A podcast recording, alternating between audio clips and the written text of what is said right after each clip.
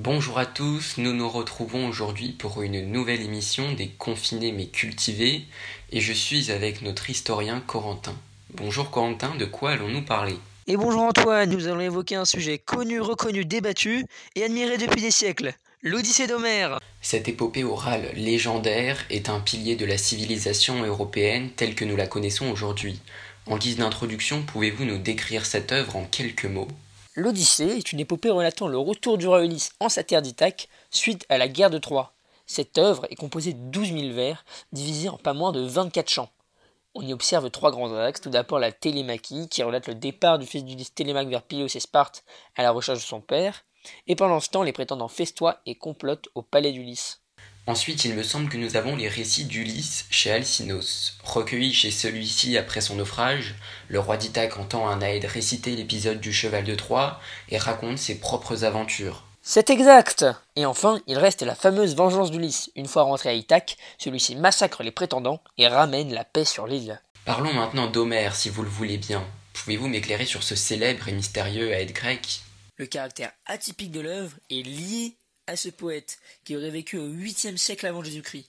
On lui attribue aujourd'hui deux épopées. L'Iliade et l'Odyssée. Cependant, Homère reste un personnage énigmatique et certains doutent encore de son existence. Vous faites bien de le souligner car le débat relatif à l'existence d'Homère est aujourd'hui toujours d'actualité.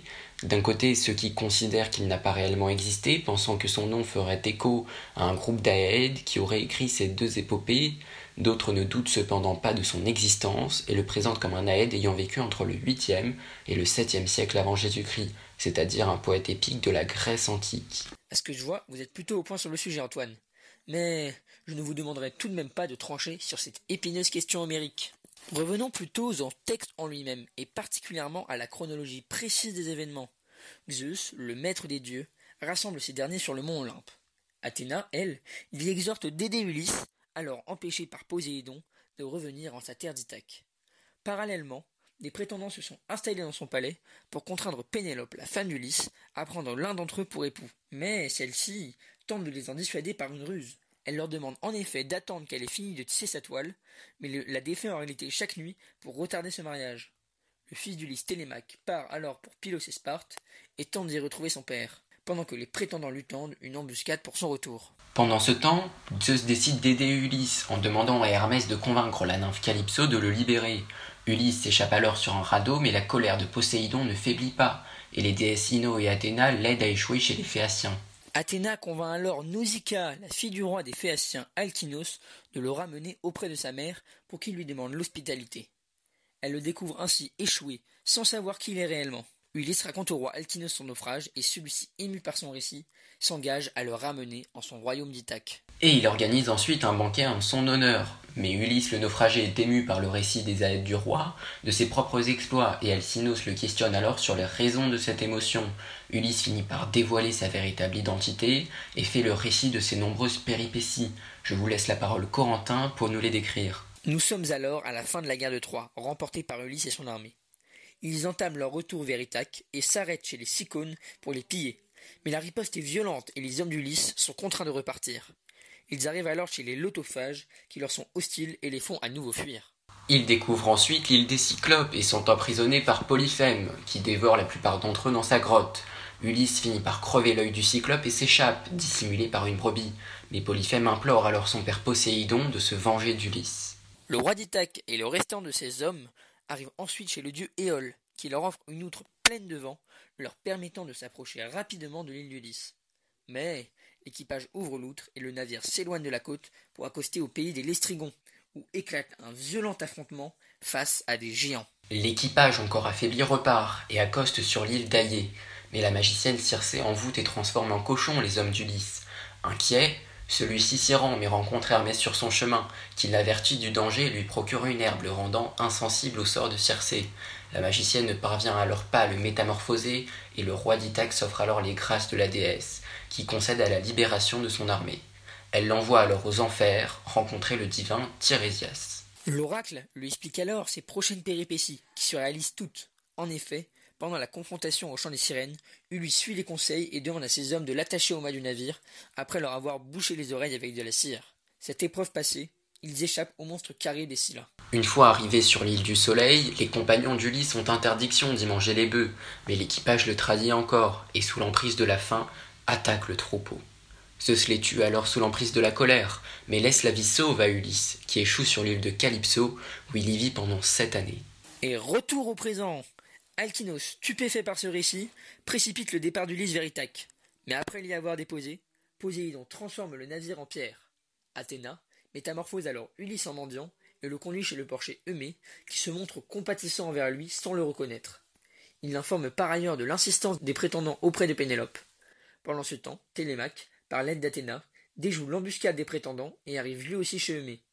Le père et le fils se reconnaissent et réfléchissent ensemble à leur retour au palais pour mettre fin aux prétendants. Ils s'y rendent alors et participent aux festivités quotidiennes, mais doivent faire face aux invectives. La femme d'Ulysse, qui doit se marier à l'un d'entre eux suite à la découverte de sa ruse, les met au défi de réussir à tendre l'arc d'Ulysse et de faire traverser les haches par la flèche. Cependant, seul Ulysse le mendiant y parvient et passe à l'attaque avec son fils. Aucun des prétendants ne survit. Il avoue donc alors sa véritable nature à Pénélope. Mais celle-ci s'assure qu'elle n'a pas affaire à un imposteur en évoquant le secret de la construction de leur lit. Il rend ensuite visite à Laerte, son père, chez qui il célèbre son retour. Cependant, les proches des prétendants tentent de le se révolter, mais sous l'action de Zeus et Athéna, Ulysse parvient à les en empêcher, et le royaume est enfin en paix. Je vous remercie Corentin pour tous vos éclaircissements. Passons maintenant à l'étude des personnages emblématiques de cette épopée, et tout d'abord, vous vous en doutez, d'Ulysse. Ulysse, roi d'Ithaque, est le personnage omniprésent du texte, qui, parti à la demande de Ménélas à la guerre de Troie, laissant sa femme Pénélope et son fils Télémaque seuls au palais. C'est un héros homérique qui dépend de sa nature d'être humain. Mortel, il doit faire face à ses propres faiblesses et à celles de son équipage.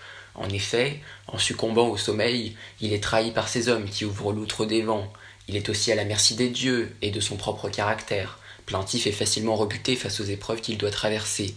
Néanmoins, le portrait qui se dégage du héros grec est principalement élogieux, apparaissant comme un être noble d'esprit, bon et magnanime. Ses qualités de chef se retrouvent par ailleurs parmi les autres héros homériques et lui accordent un certain prestige. De plus, il est désigné de manière méliorative tout au long du texte par Divin Ulysse et apparaît comme l'homme aux mille ruses, à l'origine de l'idée d'introduire un cheval de bois à Troie.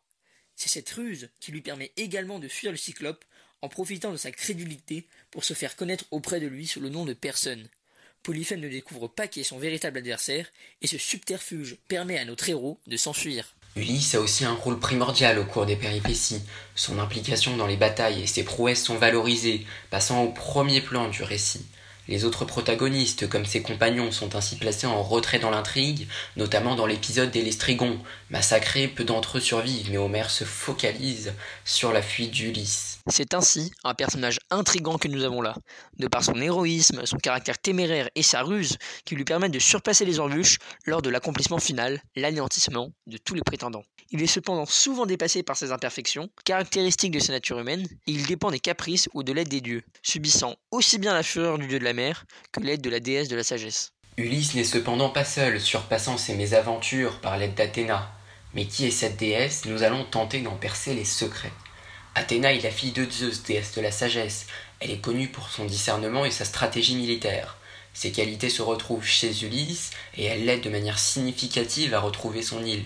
Elle lui vient en effet en aide à de multiples reprises, sauvant de la tempête due au courroux de Poséidon, et usant de stratagèmes, en modifiant par exemple l'apparence du héros en un vieux mendiant pour lui éviter d'être reconnu. Elle introduit l'œuvre aussi bien qu'elle l'achève. Ainsi, c'est elle qui demande à Zeus de venir en aide à Ulysse, alors sous l'emprise de Calypso au début du texte, et c'est aussi elle qui rétablit le calme à Ithaque. Passons maintenant à notre dernier personnage, Pénélope, l'épouse d'Ulysse.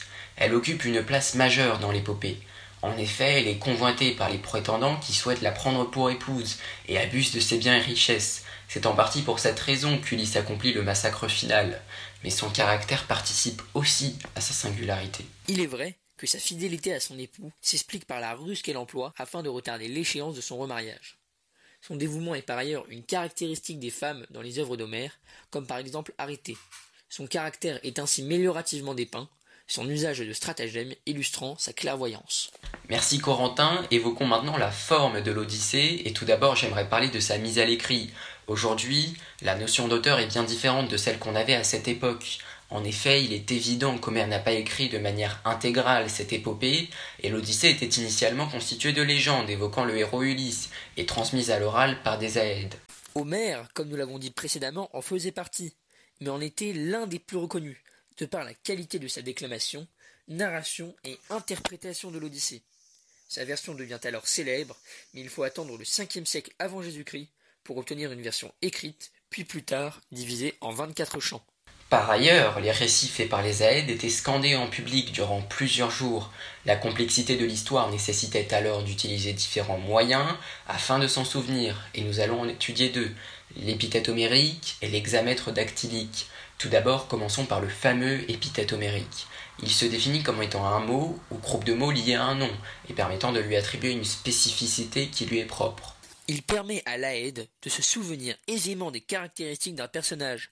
Par exemple, Ulysse est désigné comme étant illustre ou divin. De plus, les yeux perses d'Athéna sont évoqués à plusieurs reprises, tout comme les doigts roses de l'aurore. Ces expressions apparaissent ainsi pendant les moments cruciaux du texte. Passons maintenant à l'hexamètre dactylique. Aujourd'hui, lorsqu'on ouvre l'Odyssée, les marques de la versification originelle ayant pour but d'être scandées par la Haide ont disparu et ont laissé place à un texte en prose afin de faciliter sa compréhension. Mais la Haide ne fait pas seulement le travail d'interpréter l'histoire selon ses envies, il se démarque par la qualité de sa déclamation et utilise alors l'hexamètre dactylique. Celui-ci se définit comme étant un vers divisé en six dactyles. Celle-ci sont constituées chacune d'une syllabe longue et de deux brèves. L'Aède utilise ces procédés pour rythmer son récit. Par exemple, les scènes de combat sont scandées de manière plus rapide que celles évoquant des circonstances plus solennelles, afin de captiver son auditoire. Merci Corentin pour ces précisions. Nous allons maintenant évoquer les thèmes qui constituent l'Odyssée. Tout d'abord le destin. En effet, Ulysse, tout au long du texte, ne semble pas maîtriser son existence et apparaît comme dépendant des dieux. Ceux-ci tentent aussi bien de le déstabiliser que de l'accompagner dans son retour vers Ithaque. Leur complicité avec le héros s'exprime par l'aide d'Athéna et Ino qui lui permettent d'échouer en vie en Phéacie. Zeus l'aide aussi en le libérant de Calypso, et le devin Tirésias l'éclaire sur les péripéties qui l'attendent. Ulysse semble même être au fait de cette dépendance aux divinités, et s'en prend à elle dans des moments d'adversité, notamment quand il subit le courroux de Poséidon.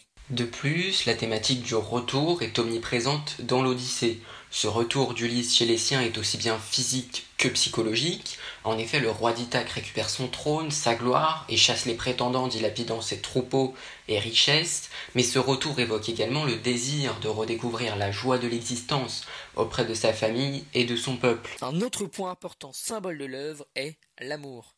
Présent tout au long du texte, ce thème est intimement lié à Ulysse, car celui-ci séduit les femmes de manière involontaire par sa beauté, souvent accentuée par Athéna. Les femmes qu'il croise sont subjuguées, comme Circé, Nausicaa ou encore Calypso, qui lui promet même de devenir immortelle. Le refus d'Ulysse à ces femmes envoûtantes contribue à lui donner l'image d'un homme respectueux et fidèle à son épouse. Et enfin, nous pouvons évoquer la thématique du surnaturel, liée intrinsèquement à l'œuvre par la magie qu'elle lui apporte. Ulysse est soumis à deux situations qui en font partie, avec tout d'abord l'interventionnisme des dieux, par exemple, Poséidon transforme en pierre le bateau phéacien ayant ramené Ulysse en son royaume, et Athéna métamorphose le roi d'Ithaque en mendiant. La deuxième situation n'est autre que l'apparition de monstres mythologiques, comme les cyclopes, les sirènes, mais aussi Charybde et Scylla, prenant ainsi part aux péripéties du héros. L'Odyssée est aujourd'hui toujours d'actualité, ce mot étant entré dans le langage courant et désignant un voyage long et aventureux. Mais originellement, ce terme désigne les aventures d'Odysseus, le nom du héros n'étant devenu Ulysse qu'au temps des Romains. La renommée de certains passages est telle qu'ils sont devenus des proverbes de la langue française, comme passer de carré dans ce qu'il a, ou encore le chant des sirènes. Finalement, la redécouverte de cette œuvre, de ce récit d'aventure, m'a offert un panorama inédit sur la civilisation grecque et la mythologie, m'ayant fait voyager en compagnie d'Ulysse au mille tours, ce menteur infatigable, ce héros qui a toujours une arrière-pensée et multiplie les ruses, quelquefois pour le simple plaisir d'en forger de nouvelles. Cette épopée, depuis près de vingt-huit siècles, enchante l'oreille et le cœur de ses lecteurs. Ce beau voyage, grâce à la poésie d'Homère, nous transporte des charmes de l'exploration la plus audacieuse aux joies du retour à un foyer bien-aimé. C'est en ce foyer que nous sommes justement aujourd'hui contraints de rester, mais pour nous évader, nous pouvons continuer à parcourir cette odyssée. Merci à notre historien Corentin et merci à tous d'avoir partagé avec nous cette parenthèse de confiné mais cultivé.